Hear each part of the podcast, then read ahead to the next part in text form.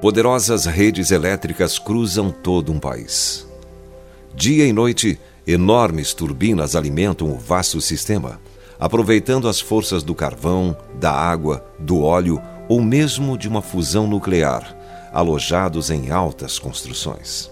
É um grande sistema. Mas em uma casa, um pequeno pedaço de fio se parte e então tudo para de funcionar. A grandeza de Deus, a grande obra de Cristo, a grandeza da palavra de Deus.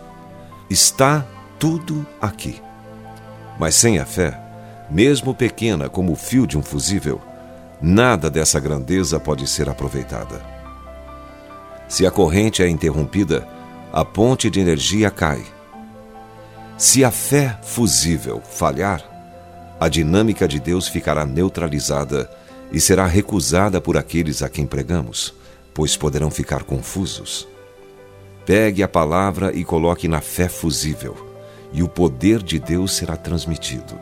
Então haverá calor, luz, energia, salvação, cura, força e bênção.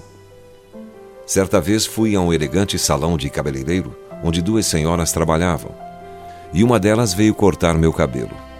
Como é típico dos cabeleireiros, ela conversava comigo enquanto trabalhava e me perguntou se eu era empresário. Minha resposta foi: Eu sou um homem de Deus. Talvez tenha sido uma resposta meio direta, mas serviu para quebrar o gelo.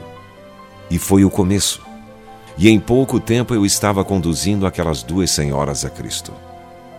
Elas se ajoelharam sobre os cabelos que estavam no chão, enquanto faziam a oração de salvação. Quando saí do salão, ouvi uma delas dizer com lágrimas nos olhos: E esse homem de Deus veio aqui apenas para cortar o cabelo. Que dia glorioso! Saí dali muito feliz e comovido. Depois encontrei meu colega Peter Vandenberg e disse a ele: Peter, vejo que você também está precisando de um corte de cabelo. Vá e corte o seu cabelo neste salão. Ganhei duas mulheres ali para Cristo. Agora vá lá e faça o discipulado com elas. Jesus disse em Mateus capítulo 17, verso 20: Se tiverdes fé como um grão de mostarda, tão pouco. Nossa fé não é uma forte sensação a qual todo mundo vê e começa a suspirar.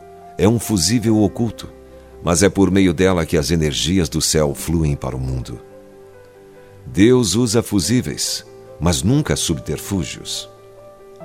Onde quer que estejamos, a atitude oculta de nosso coração é o elo perdido de Deus. Se creres, verás a glória de Deus diz João capítulo 11, verso 40. Onde quer que você vá, leve junto o poder de Deus e seja um canal desse poder para mudar vidas.